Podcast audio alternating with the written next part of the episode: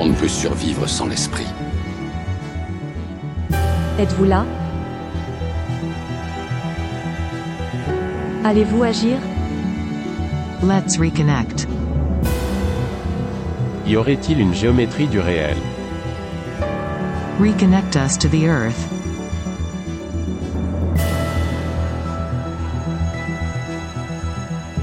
Bienvenue dans Géométrie du réel, le podcast produit par le studio des éditions L'Alchimiste. Alors bonjour, aujourd'hui nous recevons Lloyd Cherry qui est journaliste au Point Pop. Et euh, donc euh, bah, Lloyd, je vais t'inviter à te présenter euh, succinctement, s'il te plaît. Bonjour à toutes et à tous. Euh, donc moi c'est Lloyd Cherry, je suis journaliste depuis maintenant 4 ans. J'écris principalement pour le magazine Le Point dans différentes rubriques, dont le point pop, le point high-tech et aussi le point Afrique. Je pige euh, aussi pour d'autres magazines comme euh, Historia, Télérama, Les Inrocks, voilà. Et puis en parallèle, euh, j'ai créé un podcast hein, qui s'appelle C'est plus que de la SF. Donc c'est un podcast hebdomadaire sur la science-fiction qui est une interview d'un spécialiste ou d'un journaliste ou d'un chercheur autour d'une œuvre de science-fiction ou d'une thématique. Et là, plus récemment, je viens de sortir un magazine book de 256 pages sur Dune en coédition avec La Talente et les éditions Léa. Oui, c'est justement donc pour ce MOOC donc qui s'appelle Dune, Dune le MOOC, que je t'ai invité à venir donc dans Géométrie du réel. Eh ben, on peut commencer par exemple par euh, la genèse du MOOC. Euh, comment t'es venue cette idée Et puis pourquoi le format MOOC? Ça, c'est quelque chose qui m'a interrogé. Alors, la genèse, je l'ai eu quand j'ai travaillé sur un, un hors-série du Point Pop sur la science-fiction, où j'ai dû retravailler un article sur Dune, qui avait été écrit par un, par un journaliste. Et donc du coup, je me suis attelé à la réécriture de ce, de ce papier. J'ai travaillé pendant euh, un week-end. J'avais pas, j'avais pas en fait euh, relu Dune ou retravaillé sur Dune depuis environ une quinzaine d'années à ce moment-là. Et en, en, travaillant sur le sur, sur sur cet article, je me suis dit à quel point c'était euh, c'était incroyable d'une, à quel point il y avait un moyen d'analyser ça en profondeur et surtout il y allait avoir une grosse actualité avec un film de Denis Villeneuve. Donc ça, on était en 2018. Donc j'ai mûri euh, ce projet-là en me disant qu'il fallait que je je fasse un quelque chose autour de Dune, un hors-série euh, spécial Dune. Et le magazine MOOC, ce format-là, bah, j'étais tombé dedans grâce à différentes revues comme la revue 21 et surtout comme America, donc qui est développée par Eric Fotorino, et Eric Fotorino, donc c'est lui qui a aussi créé le 1 Hebdo. Donc voilà, moi je faisais partie des gros lecteurs euh, du 1 Hebdo d'America. J'aimais beaucoup ce côté premium, ce côté, ce mélange entre la revue et le beau livre. Et je me disais qu'il y avait un potentiel et que ça pouvait bien marcher avec des œuvres de pop culture puisque les, les lecteurs sont aussi un peu collectionneurs. Donc voilà, c'était aussi avoir un beau livre autour de, de Dune et on serait content de l'avoir dans sa bibliothèque. Donc ces deux projets, euh, il y avait cette envie, et puis bah ça s'est fait au fur et à mesure euh, des années où après bah il a fallu convaincre euh, la Talente, les éditions Léa, réunir une équipe, lancer un crowdfunding. Mais en tout cas, le, on va dire l'origine du projet arrive en 2018. D'accord, d'accord. En plus de ça, faut dire que c'est quand même une sacrée réussite parce que le MOOC est vraiment superbe. Hein, le papier épais, une reliure euh, japonaise euh, dont tu vas nous parler peut-être d'ailleurs. Euh, il y a des magnifiques illustrations. Alors il y a Aurélien Polis, mais c'est pas le seul. Et puis alors vraiment vous avez réuni une équipe, enfin une, équipe de choc, hein, avec des superbes interviews. Comment tu as fait Comment vous avez fait pour bah voilà pour rassembler autant de gens sur sur ce MOOC? Alors en, fait, il y a eu, euh, ça a été finalement assez facile dans le sens où Dune est quand même une œuvre un peu doudou pour beaucoup de gens. Ça veut dire que beaucoup de gens ont, lu, Dune, ont lu Dune, euh, voilà, ado souvent, euh, ou relisent Dune ponctuellement. Et donc il y avait quand même une envie, si, si on proposait à des gens de travailler, de réfléchir autour de Dune, il y avait une envie assez assez manifeste.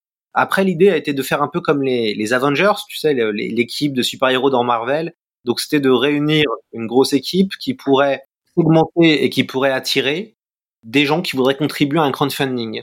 L'idée, ça a toujours été, en fait, au début du projet, le crowdfunding a toujours été central. Ça veut dire qu'il fallait qu'on réunisse, euh, voilà, de l'argent et pas mal d'argent pour pouvoir créer une revue vraiment très premium et très belle. Donc pour ça, il a fallu aller chercher des gens de tous les horizons.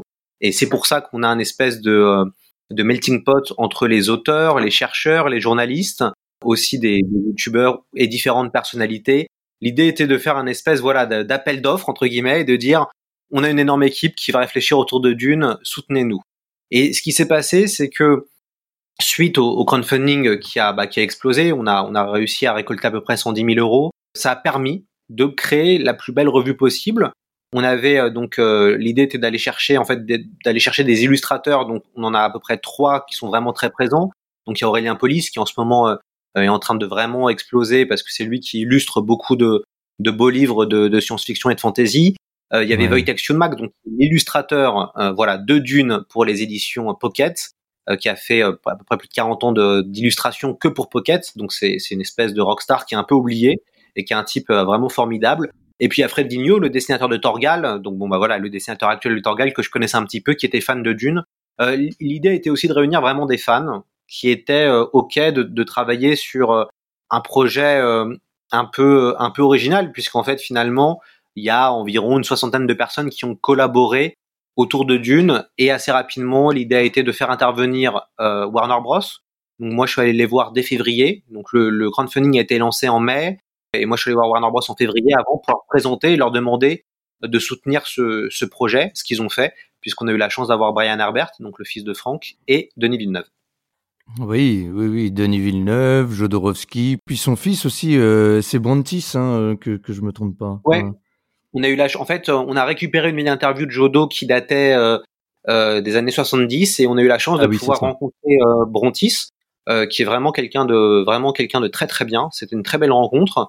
Donc moi j'ai eu le, en fait c'est moi souvent qui m'occupais des interviews et j'ai écrit quelques petits papiers puisque le, le ce qui m'a pris le plus de temps c'était de coordonner et de gérer cette cette équipe puisqu'après en fait il y a tout un en gros on a on a lancé les, les gens dans l'écriture en en février euh, et qui nous ont rendu à peu près deux mois après les textes. Donc il fallait euh, corriger avec eux mettre en page.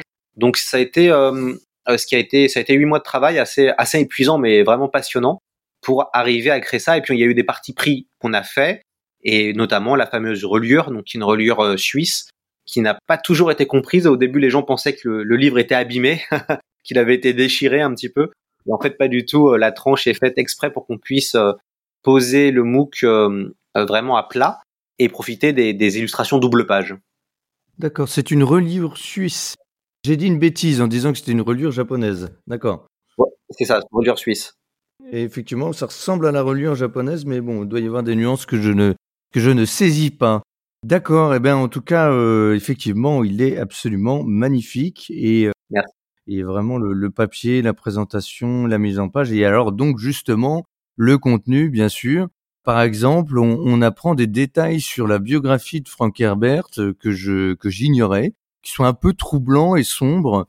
Et du coup, à cet égard, je me demandais Enfin, moi, ça m'a fait réfléchir. Je me suis demandé si finalement Dune n'était pas une œuvre, euh, enfin, le reflet un peu cynique du monde sur euh, des questions comme le pouvoir, l'abus de la religion, etc. D'ailleurs, il y a plusieurs euh, plusieurs points de vue sur cette question-là. Qu'est-ce que tu en penses, toi, euh, en tant que bah, donc directeur de publication? Je sais, sais pas si c'est le titre exact. C'est ça, ouais, rédacteur en chef, puisqu'on a gardé en fait le, le côté journalistique. Ça a été intéressant puisque donc pour que les gens qui n'ont pas forcément encore eu le MOOC en main, l'idée était de faire un peu un chemin de fer comme euh, une coquille d'escargot. Ça veut dire que plus on a, voilà, plus on avance, plus on entre dans les profondeurs euh, de, et l'analyse de l'œuvre mmh. de Dune. Donc le MOOC est divisé en cinq parties. Une partie sur euh, Frank Herbert et l'histoire éditoriale du, du roman en France et aux États-Unis une partie sur l'univers, une autre sur les personnages, une autre sur les adaptations, et enfin il y a une partie un peu plus large qui est une partie de réflexion. Où on invite des intellectuels et des scientifiques à réfléchir autour de Dune.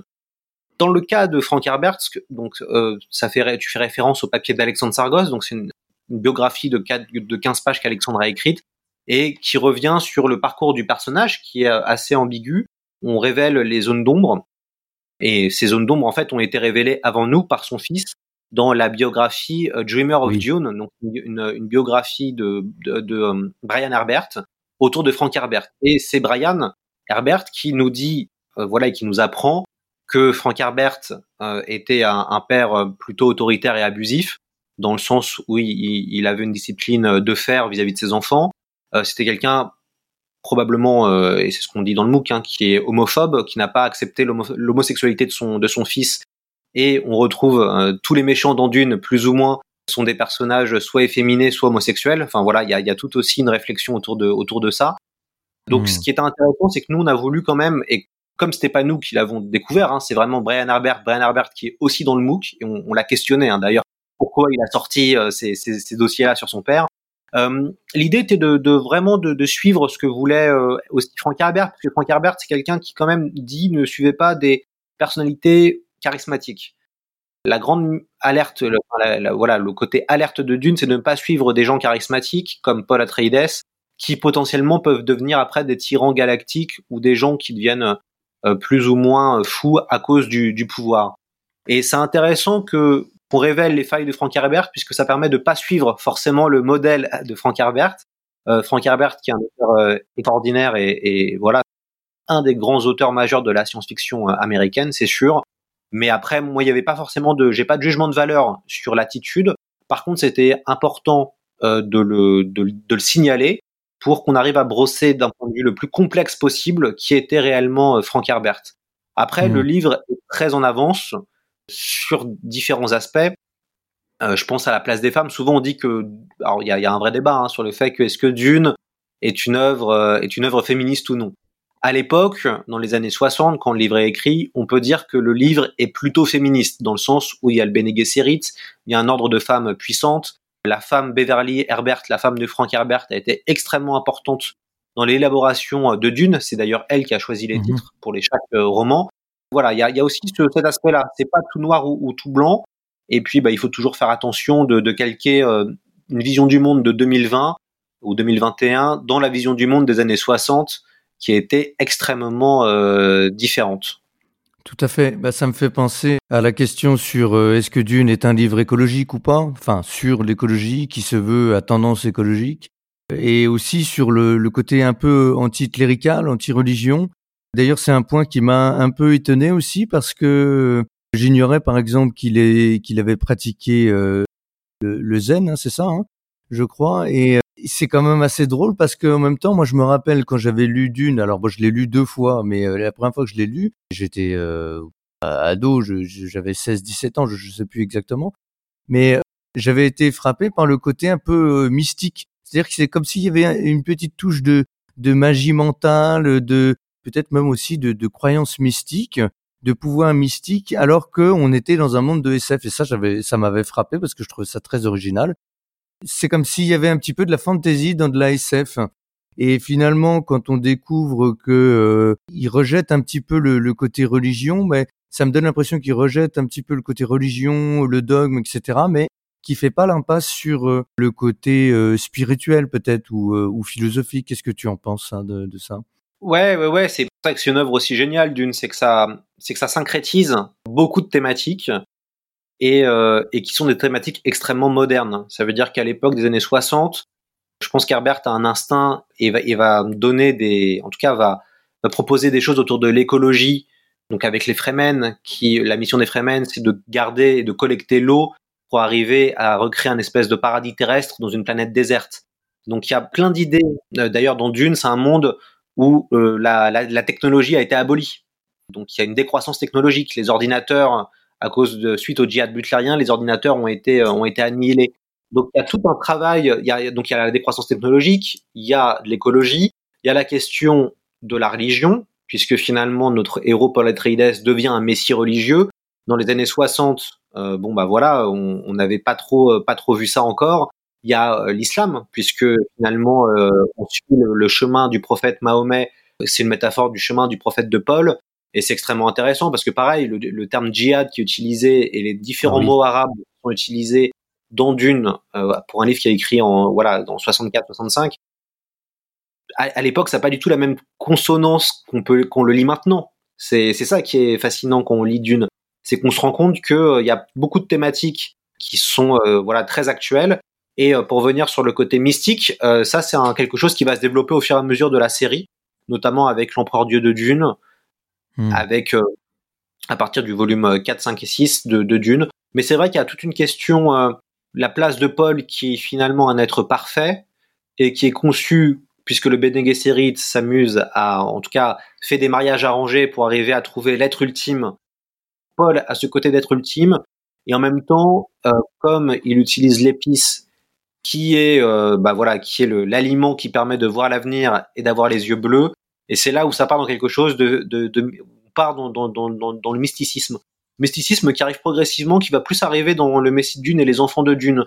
Alors que si on regarde le roman Dune, et c'est plutôt ça qu'on analyse dans le MOOC, on est plutôt face à un roman initiatique, un roman d'aventure, qui fait appel un peu à la, la fantaisie. Enfin, c'est pour ça qu'on a un article euh, Est-ce que Dune est une œuvre de fantaisie? On retrouve des choses euh, qui font vraiment penser à la à la fantaisie, même à la science fantaisie.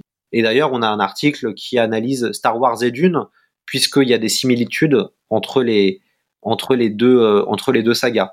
Donc c'est une œuvre qui peut vraiment qui en fait qui a beaucoup de niveaux de lecture et qui peut plaire au plus grand nombre. C'est ça qui est assez assez fascinant et on peut être touché par différents aspects en fonction de ses aspirations euh, personnelles. Oui, oui, oui. D'ailleurs, euh, c'est, euh, je crois, attends, je regarde, mais c'est Pierre Bordage qui, qui fait un joli article d'introduction en, en, se demandant pourquoi lire Dune aujourd'hui. Et donc, effectivement, c'est pour toutes ces questions-là. Finalement, il y a une actualité avec la sortie du film de Denis Villeneuve, bah, donc tu vas peut-être nous parler d'ailleurs, mais en même temps, c'est un, c'est un livre qui se veut euh, très actuel. Ouais, moi, ouais, bah c'est ça, c'est ce que je disais. Ça veut dire qu'on retrouve euh, différentes grandes thématiques sur, et c'est intéressant parce que on voit que, enfin en tout cas moi j'ai hâte d'en voir plus de l'adaptation de Denis Villeneuve puisque j'ai eu le plaisir de l'interviewer. Euh, L'interview est vraiment super dans le sens où Denis Villeneuve a beaucoup de choses à dire et c'est quelqu'un de vraiment passionnant.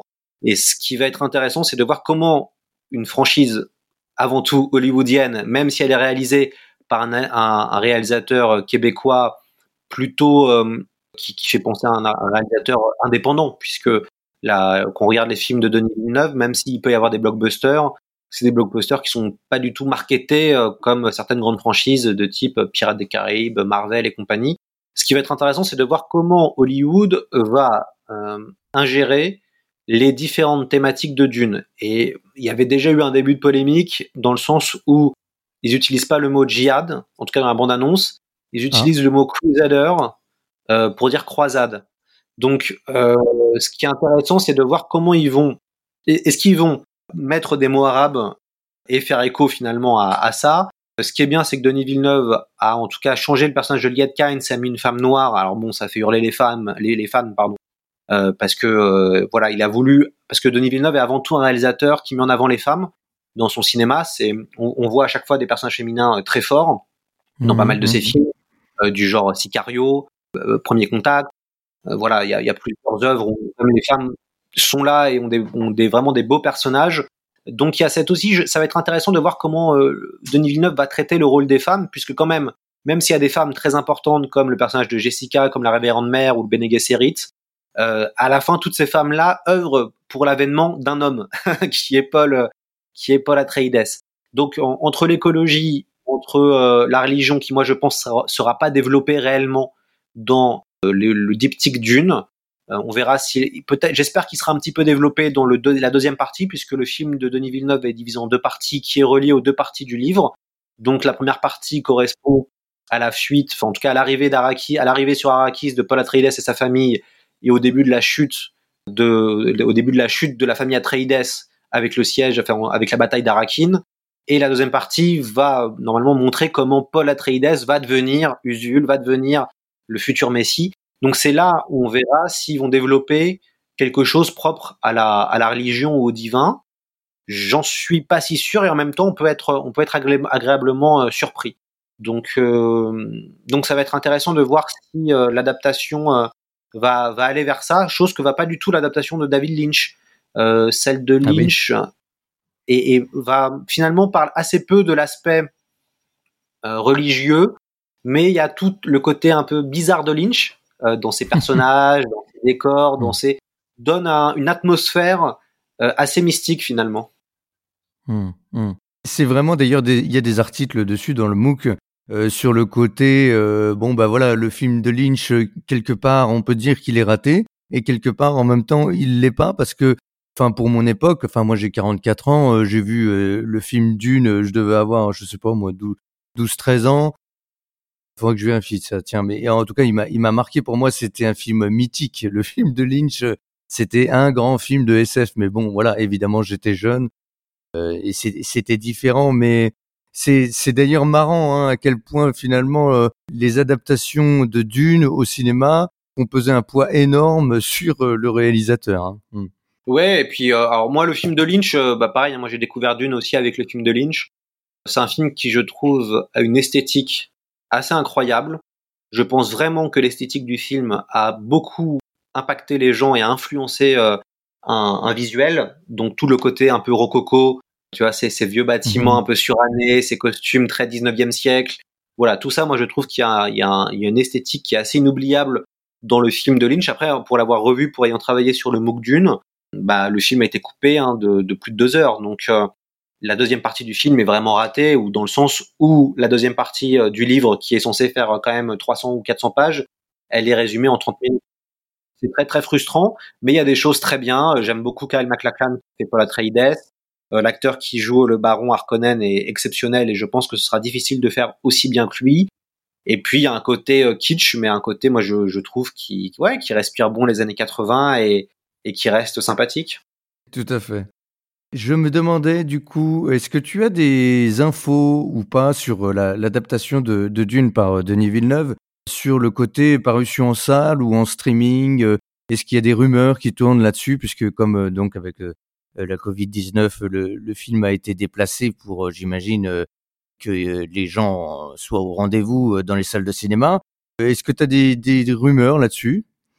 Alors, de ce que je sais, normalement, le film donc Dune sortira bien au cinéma à la rentrée prochaine, donc fin septembre, début octobre 2021. Euh, Ça, je l'ai eu, j'ai eu l'information par Warner, puisqu'on est en train de, on continue de discuter ensemble sur qu'est-ce qu'on pourrait faire d'autre pour mettre en avant Dune. Ouais. Ils sont, ils sont en phase de régler le conflit qu'il y a eu suite à l'annonce de la Warner et de HBO Max de montrer les films qui devaient sortir en salle sur la plateforme HBO. Ce qu'il faut savoir, c'est que la plateforme HBO est pas très très populaire aux États-Unis. Elle est moins populaire que euh, Disney Plus qui vient d'arriver ou euh, d'autres plateformes type Netflix.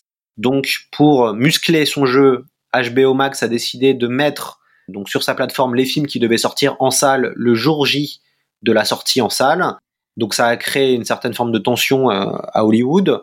Christopher Nolan et Denis Villeneuve ont écrit notamment des lettres ouvertes. Celle de Denis Villeneuve est, très dure vis-à-vis -vis de la stratégie d'HBO et de la Warner. Heureusement, c'est en voie de voilà, c'est en voie de discussion et c'est en voie d'apaisement. Dune ne sortira mhm. normalement qu'au cinéma pour la simple et bonne raison qu'en fait euh, le studio qui a produit Dune s'appelle Legendary Pictures a produit Dune à 85%, je crois. Donc ils ont mis à peu près ou 70%. En, en gros, les trois quarts du budget ont été payés par Legendary Pictures et le reste était payé par la Warner. Et le problème, c'est qu'après, on est dans des dans des affaires de contrat et il a jamais été stipulé dans les contrats que le film devrait sortir sur la sur une plateforme en fait.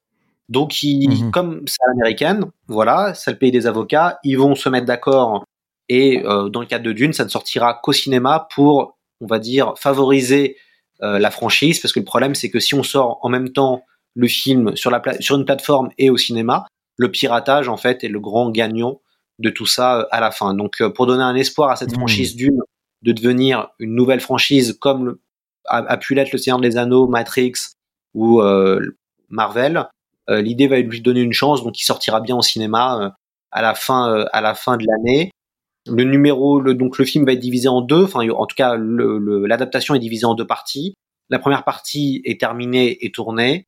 La deuxième partie n'a pas encore commencé. Je pense que ça dépendra aussi des, du succès ou pas de Dune en salle. Ah d'accord, donc on n'est même pas sûr d'avoir euh, la suite, enfin le, la deuxième partie, hein. donc c'est, c'est pas encore acté ça. Contractuellement, ça a été acté. Euh, Denis Villeneuve a signé pour deux films.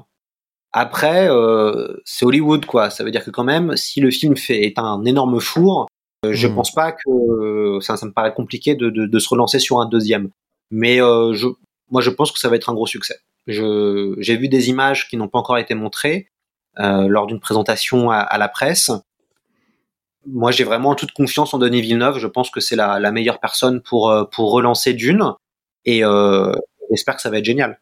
Je, pense, oui. Après, euh, bon, 2049, la suite de Blade Runner, c'était très, très risqué.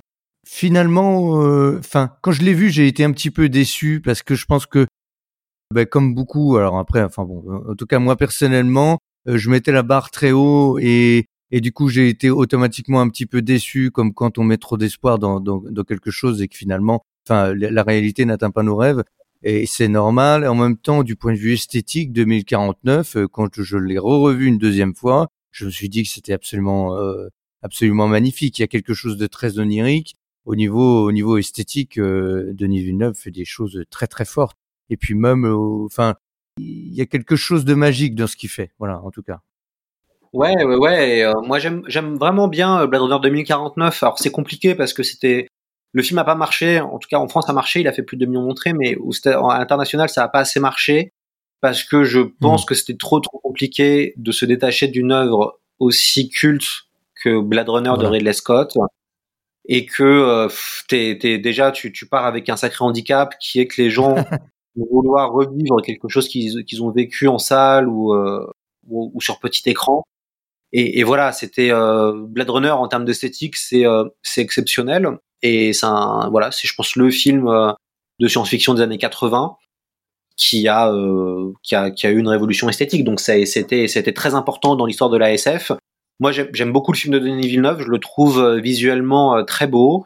Il y a des séquences vraiment mémorables. Je trouve toute cette séquence, la la, la, la scène d'amour où le, le, le héros donc va va invite, je pense, une espèce de prostituée robot. Et donc l'hologramme, donc puisqu'il a, il est amoureux d'un hologramme, l'hologramme se met sur le robot et, et c'est très beau. Enfin, il y a, c'est vraiment une scène. Il y, a, il y, a, vraiment des séquences qui sont inoubliables. Ou même Las Vegas, dans le, la, la, la quand, quand, donc le héros arrive dans Las Vegas avec ce désert.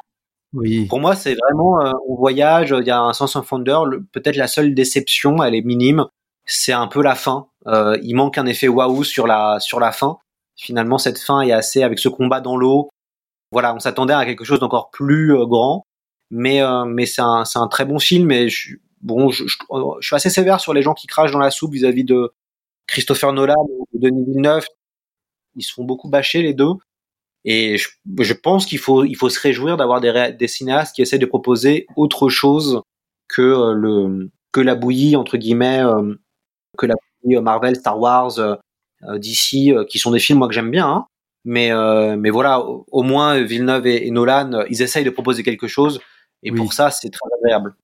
Oui, oui, et puis ils ouvrent des voies aussi, et c'est quand même audacieux dans, dans, dans, dans, un monde tel que Hollywood.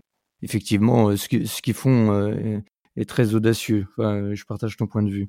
Ensuite, je me demandais, peut-être ce sera le mot de la fin, je ne sais pas, mais le MOOC, est-ce qu'il y a une suite? Comment tu comment tu vois la suite? Alors évidemment là, tu, le, le MOOC vient de paraître. Enfin, il est paru euh, il, y a, il y a quelques mois et je te parle déjà de la suite. Mais euh, est-ce que vous y avez pensé? Ouais, ouais, évidemment. En fait, euh, ah. quand même, c'est une. On y a on y a bien sûr pensé. On voudrait en faire on voudrait faire d'autres MOOC. Ça, ce serait l'objectif. Ce qu'il faut voir et, et, en fait, il faut vraiment planifier ça. Ça veut dire que le MOOC à peu près, c'est huit mois de travail. Donc pour arriver à cette, à cette qualité-là, pour arriver à faire de 50 pages, c'est un budget. Euh, le budget du MOOC, quand même, on se rapproche des 100, 120 000 euros quand même. Hein, donc c'est un, c'est beaucoup d'argent. Quand même. on met plus vraiment. Enfin, tu vois, c'est si tu veux, il y a très peu de projets hein, maintenant euh, éditoriaux où euh, tu mets 100 000 euros dedans. Euh, c'est, tu vois, c'est, c'est plus plus vraiment possible de voir ça pour différentes raisons qui sont liées euh, d'un point de vue éditorial. On est plutôt dans une culture qui va essayer de, de faire de, enfin, de faire des économies. Enfin, le vrai problème, c'est qu'on est, euh, on est dans un monde qui veut faire des économies à chaque fois. Moi, le parti pris, mmh. c'était de dire le premium appelle le premium. Donc, le assumer de mettre beaucoup d'argent dans un projet va faire venir des gens parce qu'ils vont voir la qualité euh, du projet. Le MOOC est vraiment un succès, euh, on va dire, en termes de vente. Pour l'instant, on a vendu plus de 12 000 exemplaires en l'espace de deux mois. Très bien si on compte les préventes hein, du crowdfunding, si j'ajoute euh, les 5300 préventes et la sortie du MOOC Dune, donc il y a deux mhm. mois, on en est maintenant à plus de 12 000 exemplaires. Donc mhm. ça veut dire qu'il y a quand même un terrain. Il y a des fans ah de SF, il y a des gens qui sont euh, qui sont là et qui sont ouverts à ça. Donc oui, il y aura un deuxième numéro, pas sur Dune. Je pense pas qu'on reviendra sur Dune, peut-être pourquoi pas, mais dans quelques années. Mais on va revenir sur, euh, sur une autre œuvre de SF euh, on est en train de choisir laquelle. Voilà, il y a des, il y a des vraies réflexions. Il faut soit on prend une œuvre, soit on prend un auteur. Il faut que ce soit assez grand public pour pouvoir être sûr qu'on intéressera au minimum 10 000 personnes, puisque l'idée, euh, en gros, il faut 5 000 personnes pour arriver à financer le MOOC. Et voilà. Et après, le reste, les 5 000 autres, c'est du bonus. Donc, euh, l'idée, c'est de, de, de, partir sur des, des analyses d'œuvres où on sait qu'on peut euh, avoir 10 000 lecteurs, entre 8 à 10 000 lecteurs. Donc, voilà. on va bien sûr y penser. Moi, j'ai déjà des idées. Ce sera pour 2022 il y aura sûrement un autre crowdfunding. Le plus important, c'est d'assumer en fait le, le positionnement, c'est de dire aux gens, vous voulez quelque chose de cette qualité-là, il faut nous aider. Mm-hmm. Et pour ça, bah, idéalement, si vous pouvez préacheter le MOOC, c'est, c'est l'idéal. Donc, euh, c'est, on va continuer. Et puis ça, ça prouve qu'il y avait, il y avait aussi un, il y avait aussi un terrain pour faire des livres, enfin plus que des beaux livres, si tu veux, d'avoir des, des œuvres un peu bâtardes qui analysent un classique après, je suis pas dupe, hein, euh, ça fonctionne et ça a fonctionné parce que c'est Dune. C'est un livre qui s'était vendu en France à, à plus de 2 millions d'exemplaires. En 2020, il y a 50 000 romans Dune qui ont été vendus, juste du premier volume.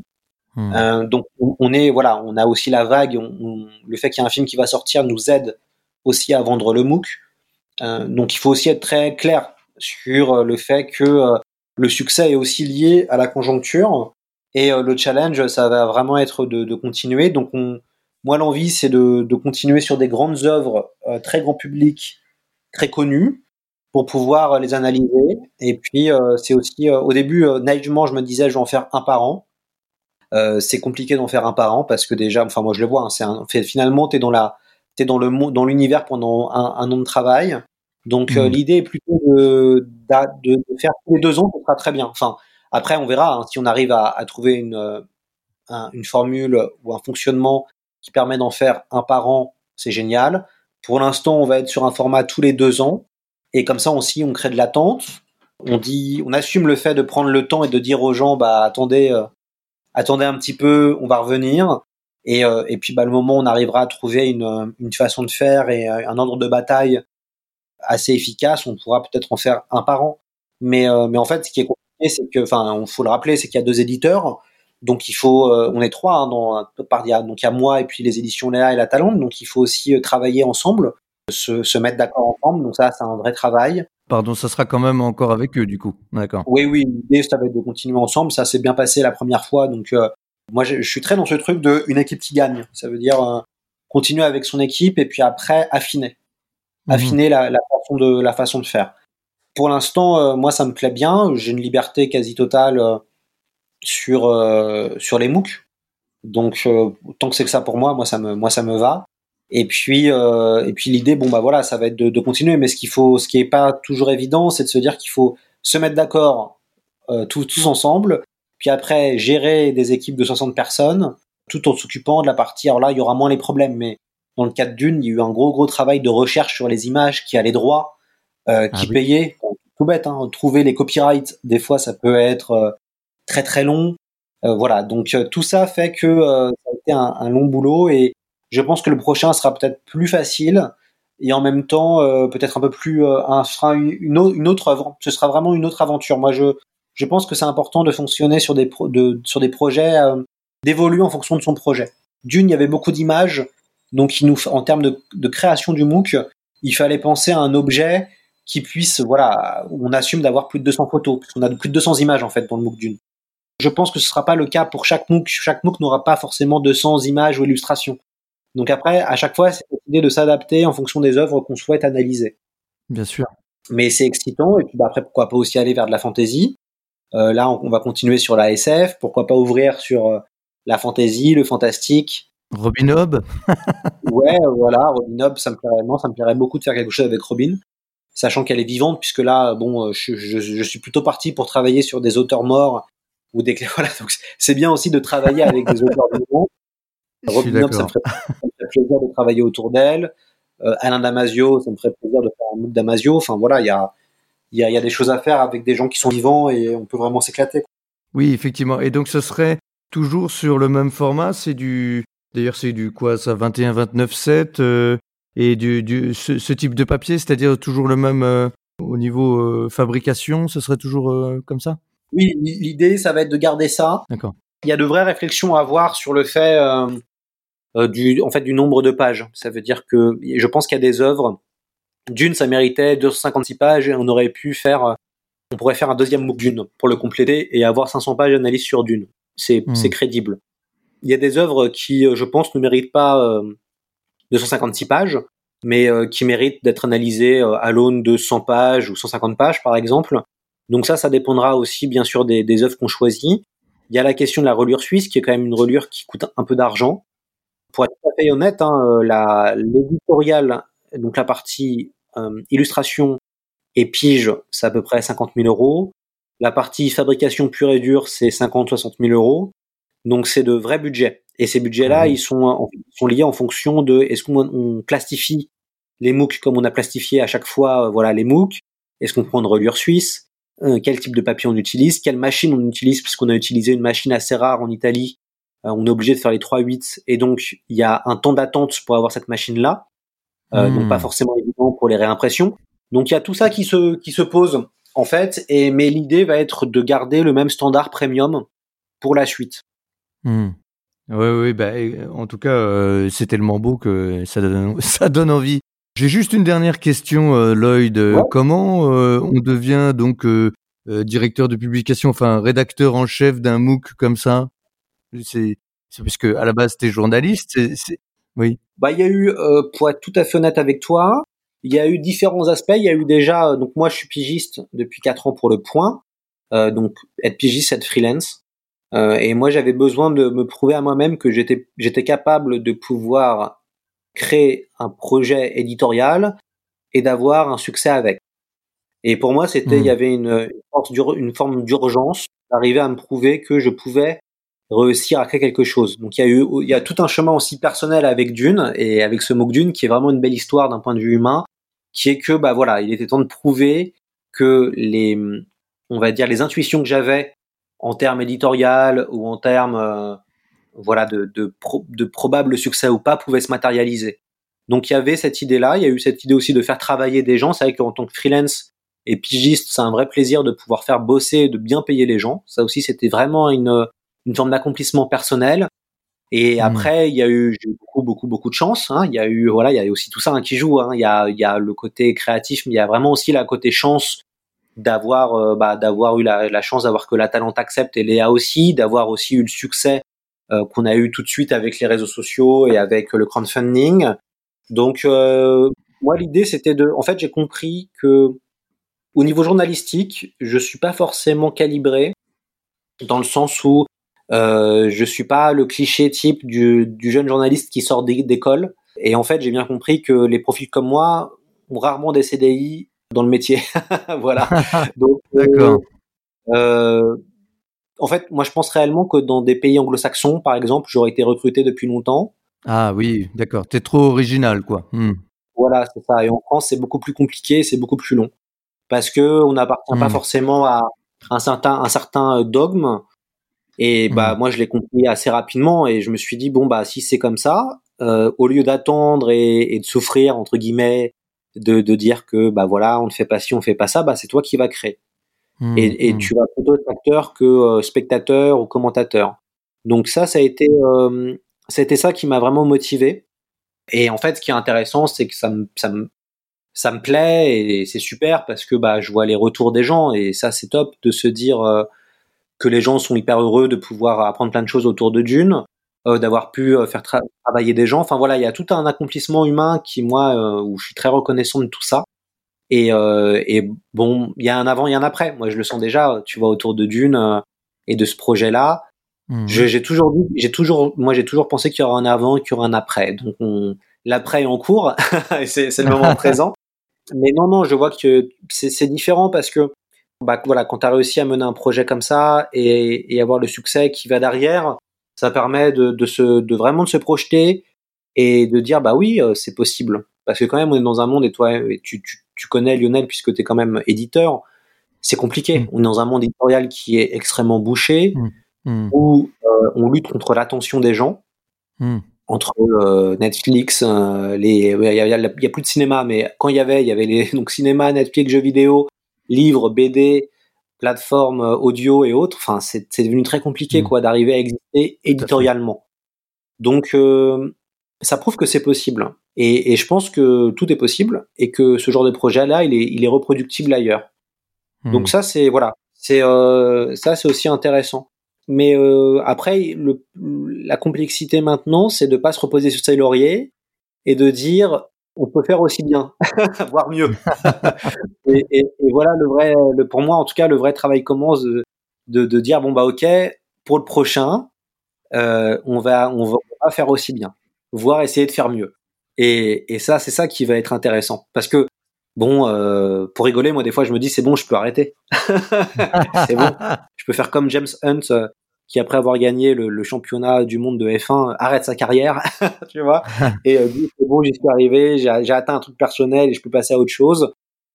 Et, euh, et puis bon, bah l'idée, ça va être de, de continuer, de voir jusqu'où euh, jusqu'où on peut aller là-dedans. Non, mais je pense que quand as ça dans le sang, euh, quand on a ça dans le sang, on s'arrête pas comme ça. Hein. Après, c'est passionnant, de toute façon. Et rassembler les gens, en parler, monter un tel projet, le voir, euh, le voir euh, ensuite réellement avoir les retours, c'est c'est quelque chose de, c'est une aventure passionnante. Donc, je... ouais, ouais, ouais.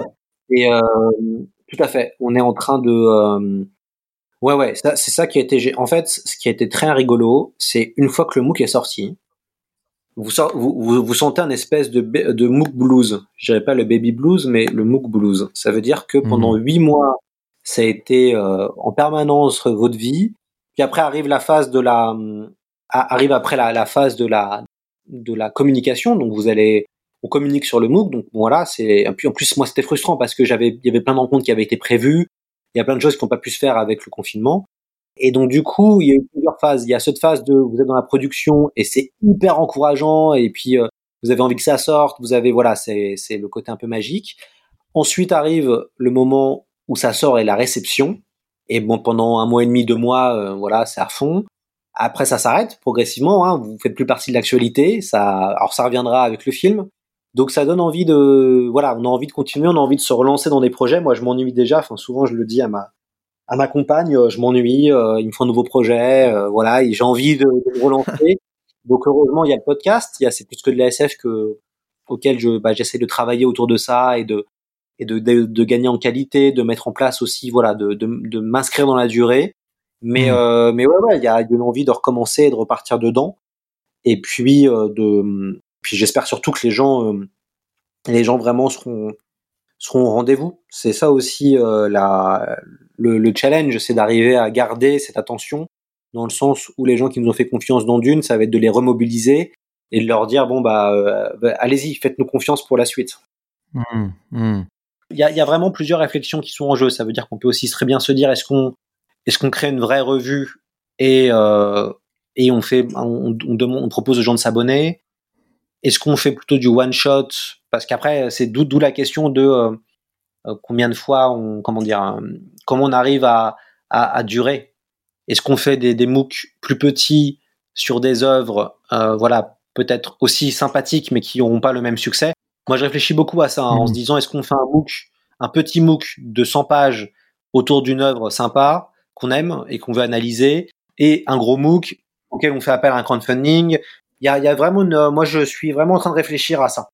C'est des questions que je me posais. Par exemple, je me posais aussi la question de la structure euh, du, du, point de vue éditorial, parce que si effectivement vous vous lancez dans une revue, dans une revue type MOOC euh, comme euh, comme 21, ben effectivement un numéro par an. Bon, après faut tenir le rythme. Hein. Voilà, c'est ce que tu disais, mais ça dépend aussi de l'ampleur. 256 pages, c'est pas non plus 100 pages. Donc euh, voilà, effectivement, je comprends, je comprends ta réflexion. Après, en même temps, je me dis bon, faire un MOOC sur Philippe Cadic, euh, sur euh, Robin Hobb, sur des sur des géants comme ça, moi je pense que ce, ça intéressera un paquet de gens. Donc effectivement, oui, bah j'ai hâte de découvrir ce que vous allez choisir ou ce que tu vas choisir, je ne sais pas.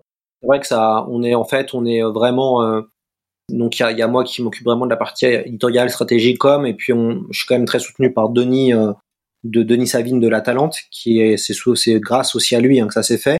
Et on discute, euh, on a beaucoup de discussions autour de ça. Ça veut dire euh, comment arriver à, tu vois par exemple dans le, dans le MOOC Dune, on s'est rendu compte, on a on a on a des centaines de fans de Dune américains qui achètent le MOOC. Ils ne sont même pas français, c'est-à-dire qu'ils ne comprennent pas le MOOC Dune, mais ils sont fans et ils l'achètent. Donc on Ah, s'est rendu ça. compte. Mm. Ah ouais non mais c'est hallucinant. En fait on se rend compte que limite pour les prochains l'idée va être de les, de les de les traduire ou en tout cas de faire une coédition internationale pour les traduire en en, en, en, amont et en parallèle. Mhm. C'est une très bonne idée. Mm. On est dans une époque maintenant où, où tout tout se reçoit au même moment. Et, vous avez pensé à faire des, pardon, à faire des transmédias, enfin je veux dire euh, euh, multimédia, faire euh, peut-être euh, justement des, des interviews vidéo ou. Alors, c'est l'autre question parce que si tu veux, notre euh, force, euh, l'idée, c'est de croire au papier encore, puisqu'on est dans un monde quand même qui, est de- qui est de plus en plus numérisé. Nous, notre produit d'appel, c'est le beau livre, si tu veux. C'est le papier, c'est le beau livre. Donc, c'est de dire, voilà, on va, euh, on, on assume ce côté-là. Pour l'instant que ça fonctionne, on continue. hmm. Le jour où il faudra euh, passer à autre chose entre guillemets et, et voilà et se dire bon bah au niveau numérique on décide de de se lancer à plein, à- à- en pleine mode dans le numérique. Oui. Après moi l'idée ça va être avec le podcast c'est plus que de la SF l'idée va être aussi de faire plus de vidéos de puisque puisque le MOOC en fait appartient au label c'est plus que de la SF hein. donc il y a le, la partie podcast et la partie MOOC Euh, donc l'idée va être aussi de lancer un format vidéo donc voilà il y a aussi une, une vraie vision mais c'est vrai que sur le numérique, il y a une stratégie à mettre en place. Après, euh, le numérique et le premium, c'est compliqué parce que on, on est encore dans une consommation du numérique comme quelque chose de freemium. Donc il faut aussi assumer ce- cette chose-là. D'accord, je comprends. Eh ben écoute, en tout cas, euh, on a hâte de voir la suite. Enfin, moi j'ai hâte de voir la suite.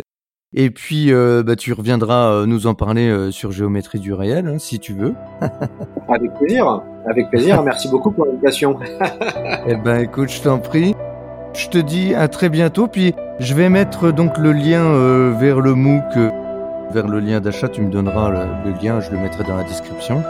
Et puis, Ouais. euh, et puis voilà. Bah écoute, Lloyd, merci encore d'être venu. Merci à toi hein, pour l'invitation, Lionel, et puis au plaisir. Eh bien, et voilà, tout à fait. Au plaisir, Lloyd. Je te dis salut. À très vite. Bye bye. Bye.